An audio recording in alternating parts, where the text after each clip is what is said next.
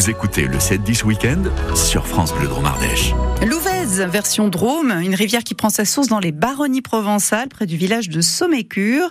Cet affluent du Rhône coule sur 93 km à travers la Drôme, le Vaucluse, passant notamment à Vaison-la-Romaine avant de se jeter dans le fleuve à Sorgue. Voilà, vous avez la carte. Maintenant, on vous propose de vivre ensemble quelques rencontres au fil de Louvèze avec vous, Alexandre Vibard. Stéphane Murphy est luthier, facteur de lutte. Il fabrique des instruments de musique à la main dans le petit atelier attenant à sa maison de Molan-sur-Ouvèze.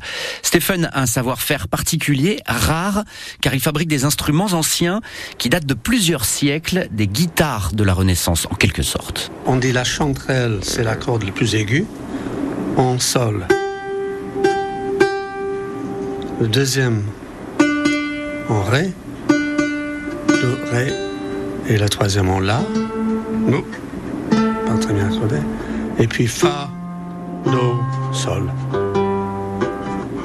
avec un octave entre les deux cordes.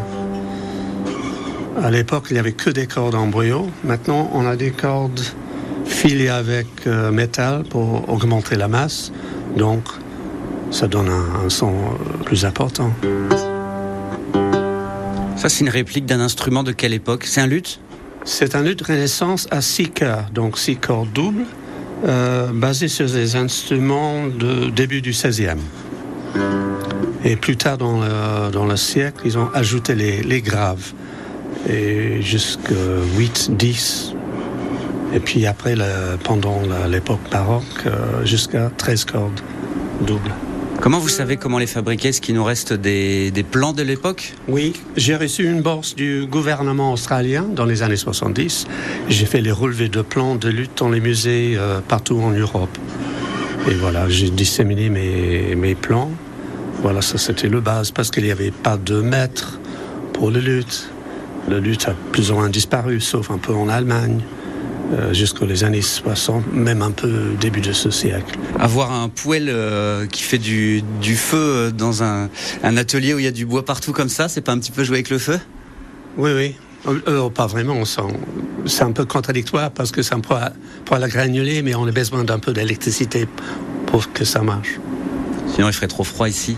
Oui, oui, j'aime pas être froid. Dans votre atelier qui est plutôt bien rangé, euh, juste au-dessus de nous, on a, c'est quoi, des, des, des patrons, des, des modèles de Ce table? sont- Ce sont les tables pour les futurs instruments et aussi pour impressionner les gens qui viennent interviewer. Et dans le fond, on a des, des caisses en bois plein. Qui, ça, c'est aussi les modèles? Ce sont les moules. Où on, on a besoin d'un moule pour faire le forme du, du luth qui était rond, un peu comme une mandoline. Mais on commence avec euh, le moule et on cintre, on plie plutôt les, les côtes, les parties euh, de la caisse et on colle l'un contre l'autre. Ça fait plusieurs décennies que vous êtes installé euh, dans cette région euh, du, Oui. sud, du sud de la Drôme. Qu'est-ce qui vous a amené ici? Un peu le soleil. Bon, j'étais d'origine architecte en Australie. Et puis j'ai parti pour l'Europe, comme tous les jeunes architectes à l'époque, surtout à Londres.